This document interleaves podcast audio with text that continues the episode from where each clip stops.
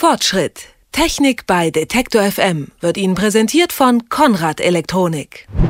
Wenn Sie heute noch dazugehören wollen, dann brauchen Sie vor allem eins, ein schickes, aktuelles Smartphone. Die Smartphones gehören vielleicht zu den spannendsten Errungenschaften unserer Zeit. Sie bringen uns all die Möglichkeiten des Netzes in die Hosentasche. Doch spätestens bei der Frage, welches Smartphone es denn sein soll, wird es kompliziert. Eine der wichtigsten Fragen wird dann, welches System will ich eigentlich haben? Ein iPhone oder doch ein Gerät, das mit Android läuft, dem offenen Betriebssystem von Google? Und was ist mit den beiden Firmen, die früher einmal die absoluten Giganten auf diesem Markt waren, Nokia und BlackBerry? Haben die überhaupt eine Zukunft und sollte man so ein Gerät heute überhaupt noch kaufen? Antworten auf diese Fragen erhoffen wir uns von Europas größtem Telekommunikationsmagazin Connect. Und Markus Eckstein ist dort Redakteur. Einen schönen guten Tag, Herr Eckstein. Hallo. Herr Eckstein, wenn wir eingangs mal einen kurzen Überblick über den Sektor der Smartphone-Betriebssysteme geben wollen, welche wichtigen wären da zu nennen? Ähm, ja, Sie haben schon die meisten wichtigen genannt. Also da gibt es Apple mit seinem iPhone und der Plattform iOS iOS heißt die. Dann gibt es Google mit Android, die im Moment ähm, so richtig den Ton angeben. Ähm, Nokia hat ein äh, System, das heißt Symbian. Microsoft heißt, hat eins, das heißt Windows Phone. Sie haben BlackBerry genannt und Samsung hat ein eigenes, das heißt Bada. Und dann kommen noch so ein paar kleinere hinzu, wie WebOS von, von HP. Genau, also insgesamt liegen wir derzeit zwischen fünf und zehn Plattformen. Und was würden Sie sagen? Täuscht der Eindruck, dass da äh, eine Konzentration stattfindet? Oder läuft es so ein bisschen darauf hinaus, dass Android und Apple ähm, den Markt sich untereinander aufteilen?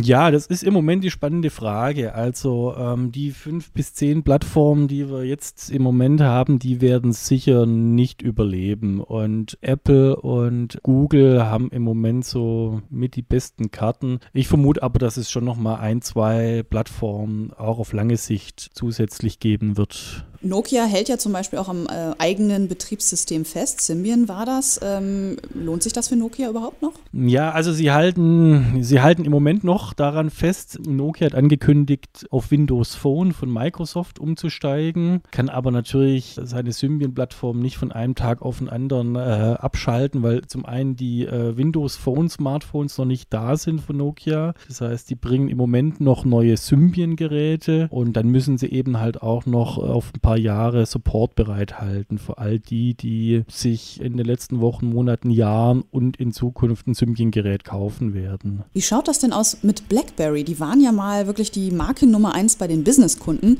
Ja. Jetzt hält sich aber hartnäckig das Gerücht, dass BlackBerry bald weg sein wird vom Fenster. Ja, ähm, die haben ein bisschen Probleme, ganz sicher. Ob sie so schnell verschwinden, da habe ich so meine Zweifel, weil sie eben halt auch ja Vorteile mitbringen und Stärken, die im Moment vielleicht in der öffentlichen Wahrnehmung nicht so präsent sind. Aber vor anderthalb Jahren war der Aktienkurs von BlackBerry ja bei über 90 Euro. Heute ist er ja. mal 18 Euro. Ähm, auch der iPad-Konkurrent von BlackBerry, das Playbook, ist mhm. ziemlich gefloppt, kann man sagen. Glauben Sie denn ernsthaft daran, dass BlackBerry eine rosige Zukunft vor sich hat?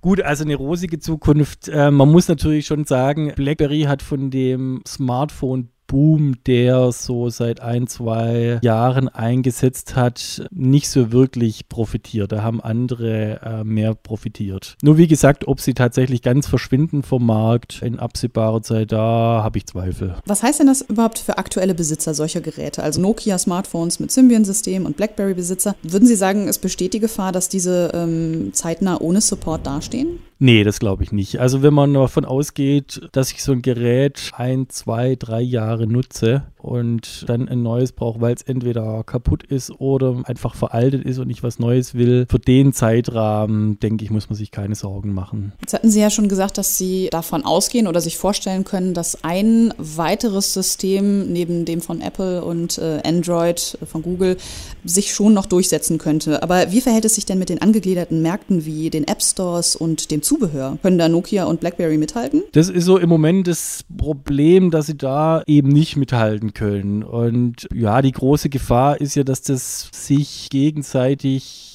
verstärkt oder abschwächt. Also wenn ich auf einer Plattform viele Nutzer habe, also Beispiel Android, wenn jetzt alle auf Android aufspringen und ich mal überlege, ich würde gerne als Entwickler eine mobile Applikation entwickeln, dann gehe ich natürlich tendenziell auf die Plattform, wo die Absatzchancen am größten sind. Umgekehrt spielt natürlich das Angebot an Applikationen wiederum für den Kunden eine Rolle. Also wenn ich sehe, bei Android habe ich ein unübersehbares Angebot an Zusatzsoftware, erhöht es natürlich wiederum auch für den Kunden die Attraktivität der Plattform. Das heißt, wer da hinten dran ist, der hat es schwer, zum einen Entwickler zu überzeugen, dass es sich lohnt, für die Plattform zu programmieren und andererseits natürlich auch Kunden, die dort dann mit einem kleineren äh, Softwareangebot leben müssen. Für Leute, die sich heute mit dem Gedanken tragen, heutzutage ein Smartphone zu kaufen. Ähm, was würden Sie denen raten? Also man muss auf jeden Fall sich überlegen, was man mit dem Ding machen will. Das ist so der wichtigste Schritt beim Kauf von so einem Gerät. Im Prinzip ist es ähnlich wie beim Autokauf. Also wenn ich eine achtköpfige Familie habe, dann brauche ich ein anderes Auto, als wenn ich als Single unterwegs bin. Wenn ich in der Stadt wohne und eher kurze Strecken zurücklege, brauche ich vielleicht ein anderes Auto, als wenn ich die ganze Zeit auf Autobahn unterwegs bin. Das heißt, da muss man für sich erstmal klären, klären, inwieweit will ich das Internet nutzen, wie wichtig ist mir E-Mail, inwieweit bin ich bereit, natürlich auch meine persönlichen Daten einem Anbieter zu überlassen, in der Hoffnung, dass der sie sicher verwaltet. Wie wichtig sind mir so ein Angebot an Zusatzapplikationen, wie wichtig ist mir die Kamera. Ja, da muss man sich auf jeden Fall mal erstmal klar werden, was man mit dem Ding machen will. Kommen wir zu der abschließenden Frage, um die wir natürlich nicht herumkommen. Ganz yeah. schnell, äh, Apple oder Android, was ist besser und was empfehlen Sie wem? Ich würde sagen, Android ist auf jeden Fall die günstigere Alternative zu Apples iPhone. Ähm, das Geräteangebot ist auf jeden Fall größer. Ich kann da wählen zwischen großem Touchscreen, kleinem Touchscreen, eine mechanische Tastatur, eine ausziehbare Tastatur. Umgekehrt kriegt man natürlich auch schwierig so tatsächlich so ein schickes Gerät wie das iPhone, man muss dafür aber halt auch entsprechenden Preis zahlen.